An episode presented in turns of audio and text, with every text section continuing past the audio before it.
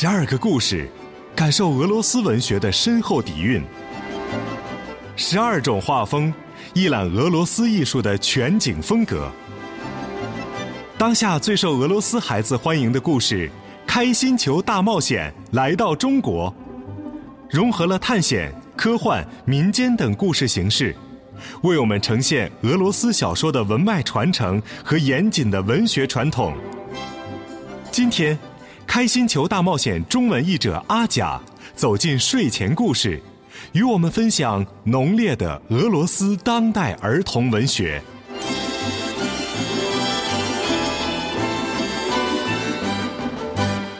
欢迎欢迎，亲爱的爸爸妈妈和小朋友们准时来到今天的睡前故事。今天呢，我们继续请出著名儿童阅读推广人阿贾老师。我们今天呢，还是要聊一聊关于俄罗斯的当代儿童文学。《开心球大冒险》，阿贾老师说了，它是非常难得的，而且你也说，呃，很少见，让人眼前一亮。其实我觉得这样的推荐语都不如阿贾老师亲自来朗诵一段，好不好？我来选一个可能不不太依赖这个画面的一个故事吧，哈，好那个相对可能也不是那么的长，有点他们的民间故事风格的作品，我看一看哈。要不这个吧，《平凡的故事》这本书还也蛮有点味道。平凡的故事。一个男孩深爱着一位美丽的姑娘，他决心走遍世界，帮姑娘去寻找她的白马王子。他最后找到了吗？在这个故事里，美丽的姑娘由乔老师扮演，男孩由大嘴叔扮演。在一座南方小镇，住着一位非常美丽的姑娘。父母把她当作掌上明珠，怎么爱也爱不够。镇上的居民也为她骄傲，亲热的叫她“我们的小鸟”。当然，所有的男孩都爱上了她。可这位姑娘不太在意他的仰慕者，她全部的心思都放在别的地方。她在等一位王子，一位骑白马的英俊王子。姑娘坚信，有一天，王子会骑着白马来找她，那将是他一生中最美丽的故事。隔壁。住着一个男孩，他很平凡，个头不高，模样不帅，也并不富有。他唯一的财富是祖父传给他的一条黑领结。可是，这条领结足以赢得美丽姑娘的芳心吗？男孩根本不在。他只是默默爱着这位姑娘，他喜欢看着她，就画她最美的肖像；他喜欢听她唱歌，就为她谱写最美的歌曲；他喜欢看她笑，就学着走钢丝、演杂耍。姑娘开心的笑，开心的唱，她也很欣赏男孩为她画的肖像。但他还是在等待王子。男孩总在他身旁，他也早已习惯，就像习惯了天上有云朵，窗外有栗子树，而王子却没来。一年过去，又一年，王子始终没来。姑娘的面色越来越苍白，笑容越来越少。男孩明白，要是没有他的英俊王子，姑娘会凋谢的。于是他造了一条船，告别姑娘，出门去寻找。即使不得不走遍全世界，他也要找到那位失踪的王子。只要能让姑娘幸福。少了一位竞争者，其他的男孩很高兴。真是个傻瓜！大家齐声说。只是那位姑娘什么也没说。过了几天，她收到男孩寄来的第一封信。他在信上说，在那个国家里没有遇到一个王子，他要航行到更远的地方。一个星期后，第二封信来了，接着又是一封，来自男孩停靠的每一个码头。他谈到大海。星空下的夜晚，各种可笑的琐事，还有他在航行中的重大发现。他说到古老童话般的欧洲城市、危险的非洲丛林、神秘的东方。姑娘将这些信收藏在一个大匣子里。要是很久没能收到新的来信，就把旧信取出来。重读，他忍不住惊叹：那个男孩是那么的勇敢无畏。可是，男孩突然没了音信，整整一个月，姑娘没有收到他的来信。他徒劳的望着邮箱，徒劳的向人们打听他的消息。也许水手们知道一些我的男孩的消息。姑娘这么想着，跑去了码头。这天刚好来了一艘大商船，可是没有人听说过那个男孩。第二天又来了一艘船，姑娘又去了码头。从那以后。小镇的居民每天都会在海边看到那位姑娘，她去迎接来船，或者就站在那儿，凝望着海平线，直到深秋时节，男孩的船才回到了故乡。经历了大风大浪，小船已经破损不堪。经过磨练的男孩也成熟了许多，他下了船，走上岸。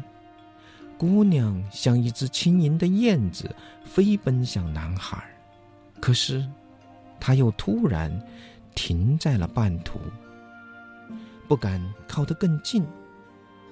对不起，男孩说：“我没能找到你的王子。”可是姑娘好像没有听到他说的话，她怯生生的走上前，依偎在男孩肩膀上，喃喃的说：“回来了，你终于回来了。”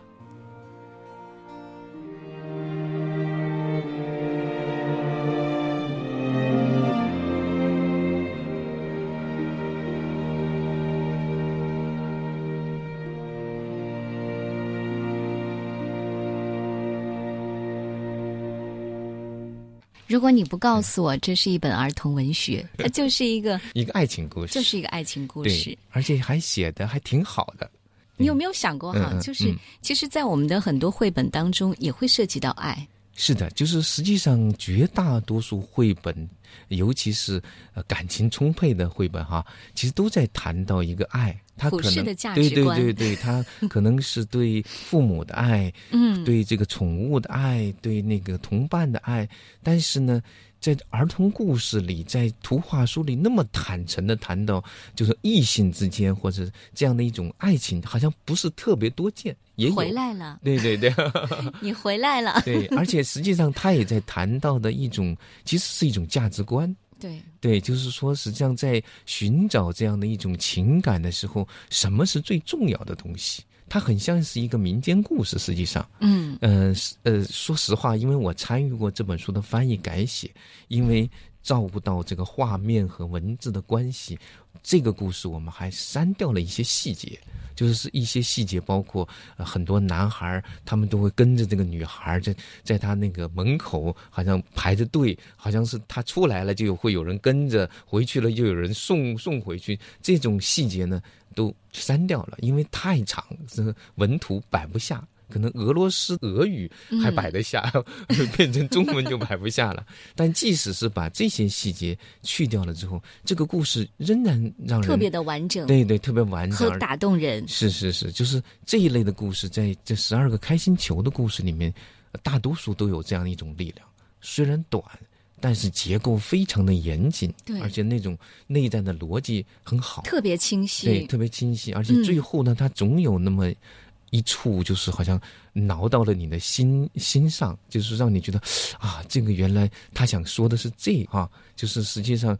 当这个男孩就不断的为这个女孩去寻找，为了她的幸福，白马王子，对对对，去付出一切的时候，最后那个女孩突然发现，其实真正的白马王子就在她身边啊！就是这样的一个，好像去寻找，但是最后又回来。这这是一个很传统的故事模型。你一定要出去外面去寻找，你一定要历尽艰辛万苦，找到或者没找到都行。但是最终在你的内心真深处，你应该是。知道了某种答案，这种模型呢是所有的伟大的文学作品可能都有的这种模型，包括《西游记》也可能是这种模型。但是它可以放在一个小小的儿童故事里，用非常好玩的、让人看看得很开心的那种画面，然后啊，絮絮的啊，娓娓的道来，大人觉得哎也挺好，小孩觉得也挺好。这种故事并不是特别多见，嗯嗯。十二个故事，感受俄罗斯文学的深厚底蕴；十二种画风，一览俄罗斯艺术的全景风格。当下最受俄罗斯孩子欢迎的故事《开心球大冒险》来到中国，融合了探险、科幻、民间等故事形式。为我们呈现俄罗斯小说的文脉传承和严谨的文学传统。今天，《开心球大冒险》中文译者阿甲走进睡前故事，与我们分享浓烈的俄罗斯当代儿童文学。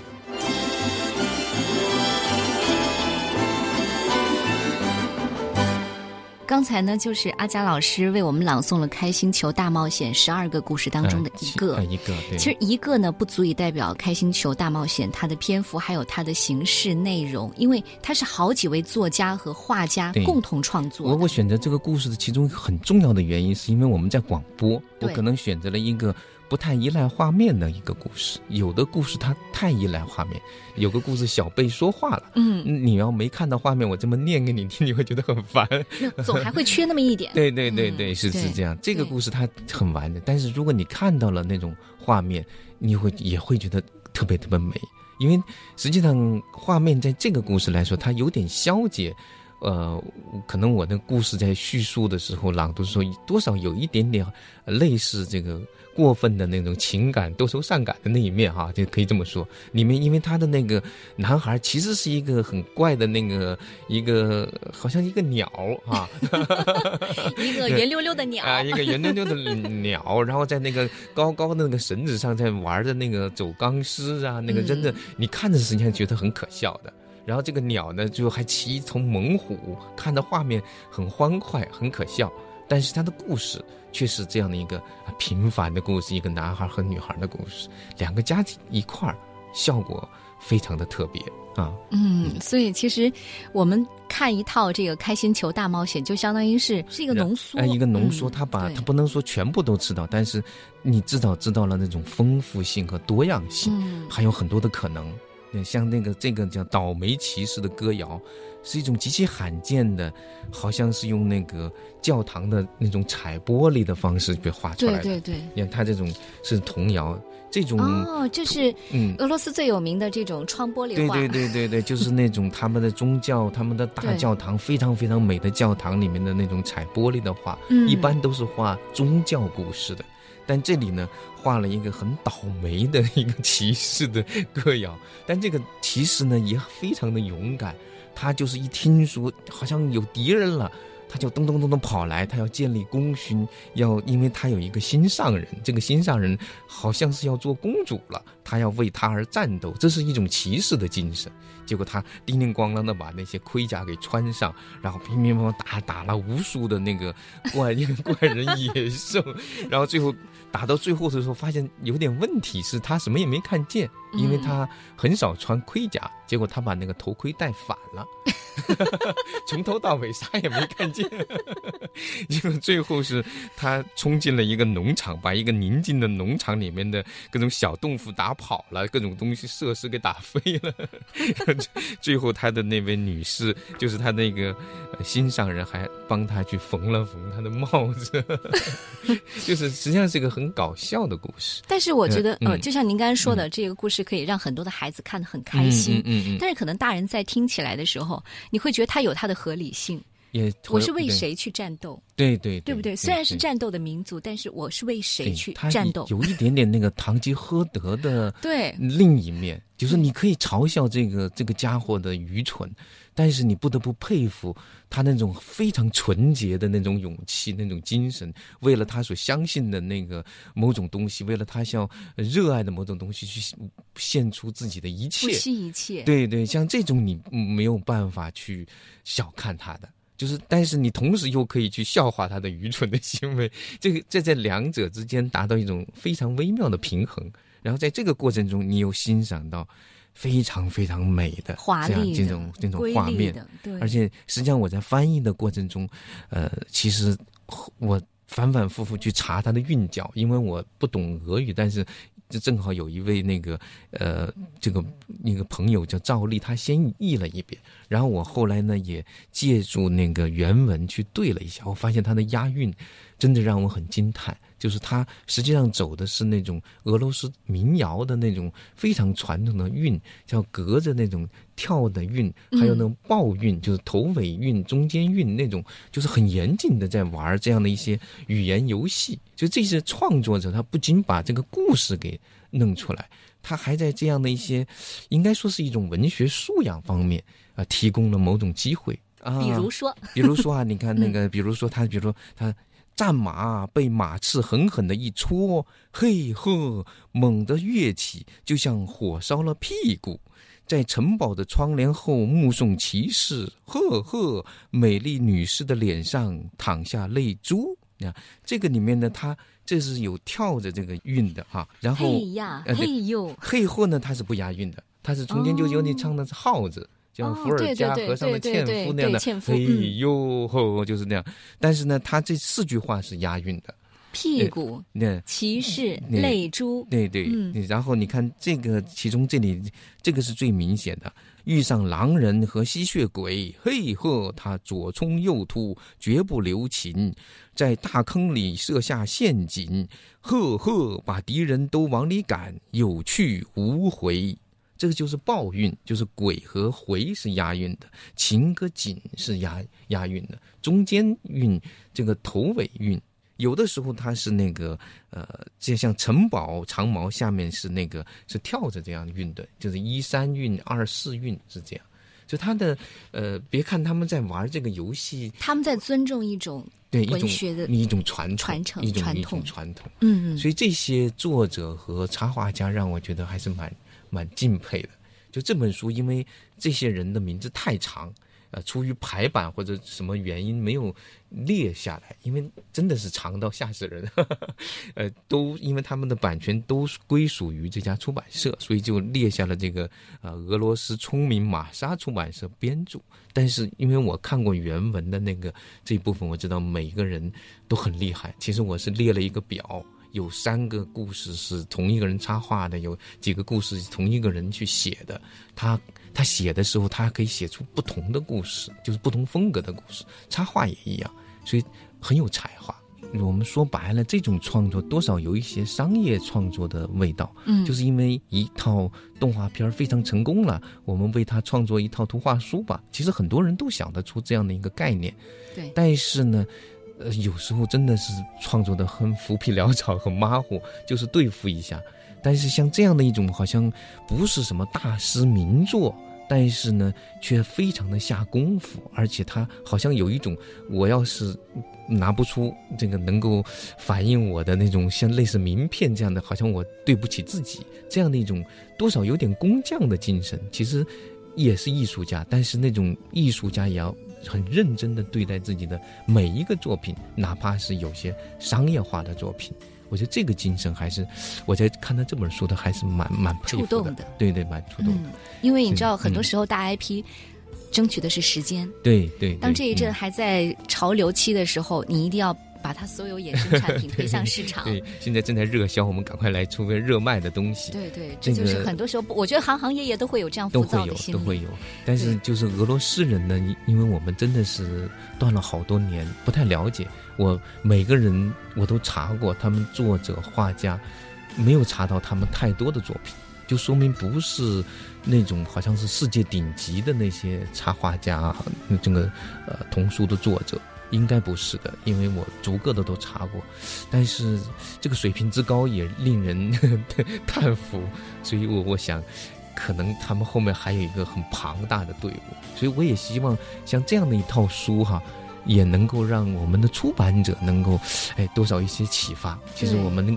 到处到美国去抢人家凯迪克奖啊，或者是格林纳威奖的东西，有时候就在我们邻邦，也许也有特别特别好的作品，我们应该去挖掘出来。